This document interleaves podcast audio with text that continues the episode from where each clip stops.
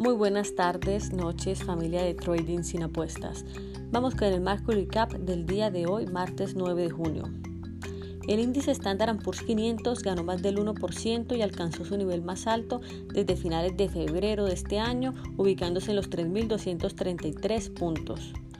Con los inversores buscando reservas sus ganancias antes de los anuncios de la Fed del día de mañana miércoles, el índice está llevando a cabo una corrección técnica y se vio por última vez perdiendo un 0.6% en el día a los 3.213 puntos. En cuanto a la reacción del mercado, el dólar continúa debilitándose contra sus rivales en la sesión americana. El presidente del Consejo de Asesores Económicos de la Casa Blanca, Kevin Hassett, dijo hoy que espera que se agreguen de 3.5 a 4 millones de empleos a la economía en junio.